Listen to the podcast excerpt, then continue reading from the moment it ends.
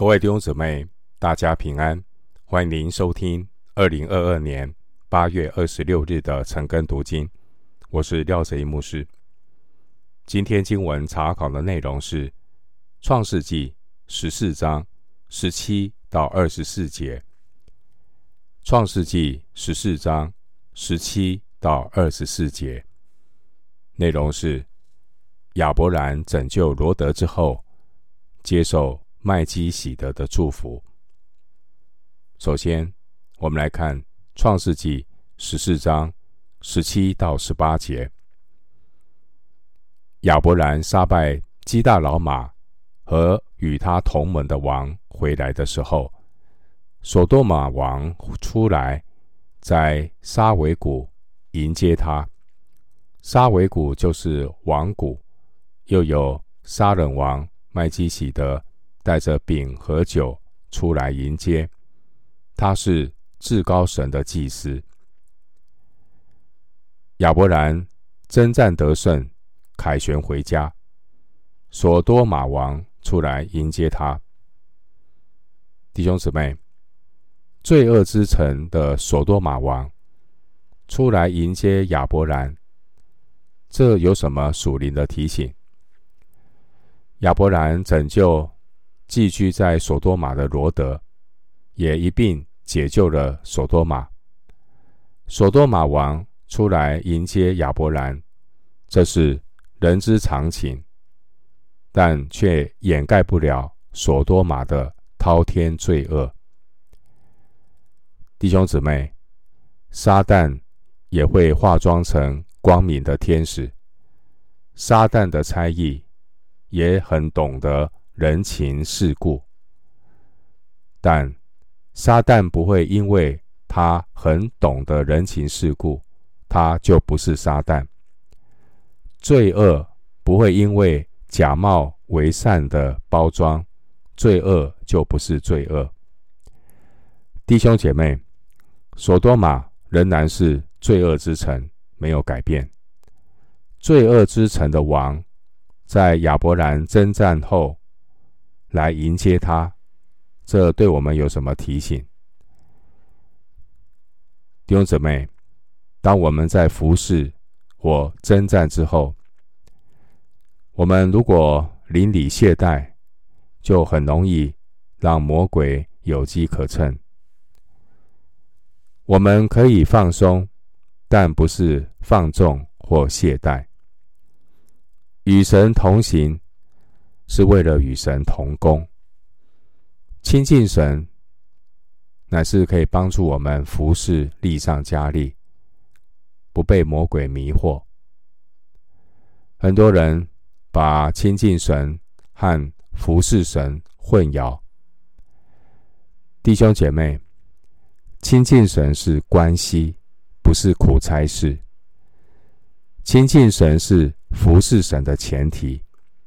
因此，服侍神的前提就是我们与神的关系是枝子和葡萄树的关系。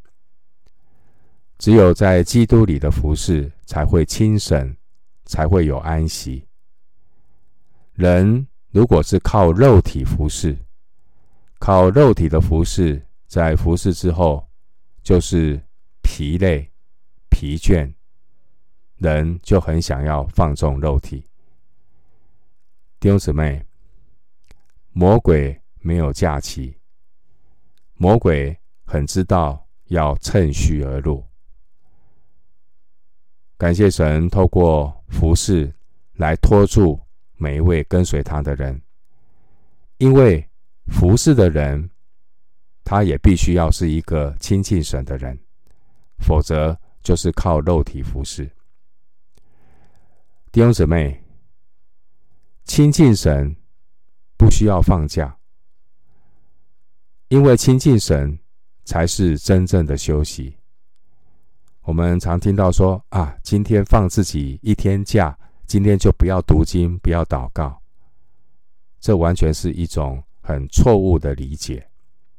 亲近神是我们的需要，就好如同我们需要呼吸、需要吃东西一样。我们肉体需要食物，我们的灵更需要上帝的话。耶稣说：“人活着不是单靠食物。”怎么说？哎呀，今天放一天假，不要读经呢？另外，基督徒在经过一番属灵征战之后啊，千万不要得意忘形，要留意啊，撒旦很容易趁虚而入，来做迷惑的工作。在属灵征战之后，要留意体贴肉体的问题，很容易给魔鬼留地步。我们可以向耶稣学榜样。耶稣不是靠肉体服侍。如果是耶稣是靠肉体服侍，他服侍之后，肉体很疲累，应该就是前一天服侍很累，隔一天。就睡到自然醒，不是。耶稣不是靠肉体服侍，所以耶稣在大量的服侍之后，他重新得力的方式就是亲近神。我举的例子就是马可福音第一章三十二到三十五节，我们来看耶稣他如何的重新得力，不是。睡大觉、吃大餐，而是亲近神。马可福音第一章三十二到三十五节：天晚日落的时候，有人带着一切害病的和被鬼附的来到耶稣跟前，合城的人都聚集在门前。耶稣治好了许多害各样病的人，又赶出许多鬼。不许鬼说话，因为鬼认识他。所以你可以看到，耶稣服侍的量非常的大，而且服侍到很晚，因为很多的服侍，很多人的需要。经过一个晚上的服侍，那耶稣怎么样重新得力呢？你看马可福音第一章三十五节怎么说？次日早晨，天未亮的时候，耶稣起来到旷野地方去，在那里祷告。耶稣很有理由说：“哎呀，我前一天晚上很累呀，今天就睡到自然醒。”不是，弟兄姊妹，亲近神是我们服侍得力的秘诀。回到今天的经文，《创世纪》十四章十七到十八节。十七节，我们看到。罪恶之城的索多玛王来迎接亚伯兰，而十八节出现出现了另外一个杀人王，名叫麦基洗德。麦基洗德是至高神的祭司，他带着饼和酒出来迎接亚伯兰。这边是圣经首次提到饼和酒。这饼和酒让我联想到主餐的饼和杯。新约的饼和杯象征着救主耶稣基督的受难。弟兄姊妹，让我们从属灵的角度来领会这个属灵的含义。属神的儿女要如何才能够对抗罪恶与试探的诱惑？秘诀就是回到耶稣的十字架。主餐里的饼和杯，纪念耶稣十字架的救恩，能帮助我们胜过罪恶的捆绑，抵挡魔鬼的引诱。鼓励弟兄姊妹，当我们去关心人的时候，关心基督徒的时候，若是许可，甚至是一些长辈。可以在他家里一起啊擘饼，一起领受主的杯，纪念主，这是一个很大的祝福。关于麦基洗德这个名字，麦基洗德这个名字的意思是仁义之王，而麦基洗德本身也是杀人王，杀人的意思是平安。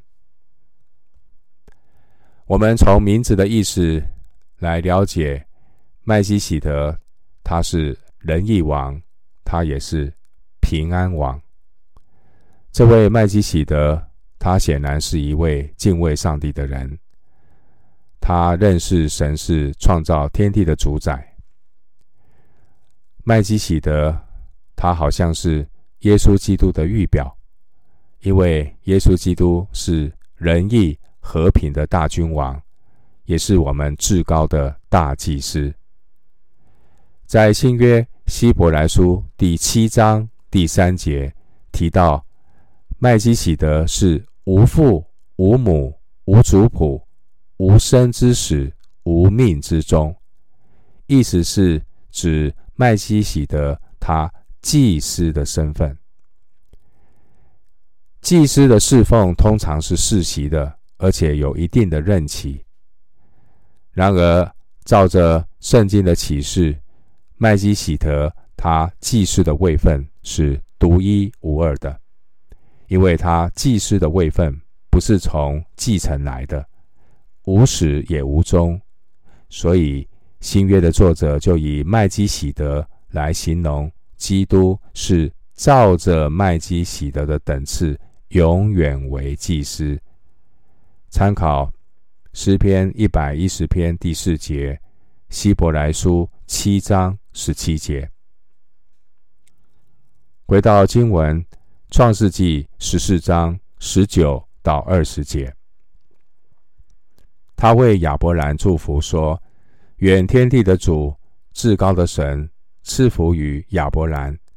至高的神把敌人交在你手里，是应当称颂的。”亚伯兰就把所得的拿出十分之一来给麦基洗德。麦基洗德为亚伯兰祝福，亚伯兰就把掳回的财物。拿十分之一献给这位至高神的祭司，这让我们看到亚伯兰他那一颗谦卑感恩的心。亚伯兰得胜之后，献上的十亿奉献给至高神的祭司，他感谢上帝的保守。同样的，基督徒经历神的恩典，要懂得知恩感恩。感恩的奉献就是一种荣耀上帝的举动。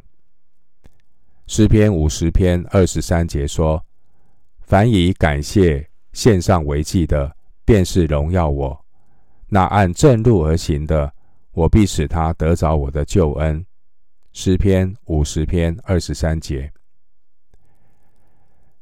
另外，在新约希伯来书第七章。对于亚伯兰献十一给麦基洗德这个举动，有一些属灵的教导。希伯来书第七章经文背后蕴藏的很深刻的属灵意义。希伯来书第七章提到关于亚伯兰献十一给麦基洗德的属灵含义。亚伯兰他是大祭司亚伦的祖先。因此，亚伯兰他是他的后裔亚伦家族祭司的代表，而麦基洗德祝福亚伯兰，表明麦基洗德祭司的位分比亚伯兰后裔亚伦祭司的位分高，因为祝福人的比领受祝福的优越。亚伯兰把十分之一的财物送给麦基洗德，表明麦基洗德祭司的位分比亚伯兰后裔那属于亚伦支派祭司的位分高，因为是位分低的亚伯兰奉献十一给位分高的麦基洗德。回到经文，《创世纪》十四章二十一到二十四节，所多玛王对亚伯兰说：“你把人口给我，财物你自己拿去吧。”亚伯兰对所多玛王说：“我已经向天地的主、至高的神耶和华起誓，凡是你的东西，就是一根线、一根鞋带，我都不拿，免得你说我使亚伯兰富足。只有仆人所吃的，并与我同行的雅乃、以实各、曼利所应得的份，可以任凭他们拿去。经文二十一节，我们看到这位跑出来迎接亚伯兰的所多玛王，他对亚伯兰说：“你把人口给我，财物你自己拿去吧。”所多玛王这句话，我们可以从属灵提醒的角度来思想，提醒我们，撒旦时刻想要利用物质的诱惑。来蒙蔽我们。二十二到二十三节，亚伯兰回答所多玛王说：“即使是一根线、一根鞋带，他都不拿走。”弟兄姊妹，人心对财富追求的欲望是没有止境的。富有的人永远不知足，还想要更富有。但亚伯兰他知道分寸。当拒绝的要拒绝，而是属于他的，他坦荡的领受。这是敬畏上帝的人对物质的态度。当年所多玛人在上帝面前罪大恶极，因此凡是与罪恶有关的财物，亚伯兰他有所取舍，没有贪恋。亚伯兰拒绝接受所多玛王的礼物，虽然是大量的财物，很诱惑人，但是亚伯兰不想让不敬虔的所多玛王说是他使亚伯兰发了大财。亚伯兰要让所多玛王明白，真正使亚伯兰富足的是上帝。如果亚伯兰在这个时候接受了所多玛王的礼物，人的注意力就会集中在亚伯兰或所多玛王身上，而不是在神的身上。同样的道理，当别人把注意力放在我们身上，只注意到我们的恩赐、才干，或是我们拥有什么，我们做了什么，要小心，我们正在掉进魔鬼的网罗。弟兄姐妹。基督徒生命的目的，是要让世人看见神在我们身上所成就的事，而不是去标榜我们自己有多大的能耐可以做什么事。亚伯兰知道，他身上一切的经历和拥有的财富，都是神的恩典。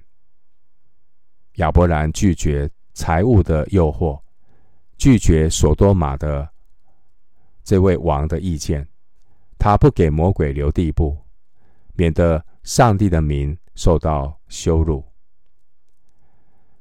诗篇二十三篇第六节经文说：“我一生一世必有恩惠慈爱随着我，我且要住在耶和华的殿中，直到永远。恩惠慈爱随着我。”弟兄姊妹。恩典不是依靠人的努力，我们不是追求恩典，我们乃是追求成为一个知恩感恩的人。上帝的恩典与正确的人与敬畏神的人同在。我们今天经文查考就进行到这里，愿主的恩惠平安与你同在。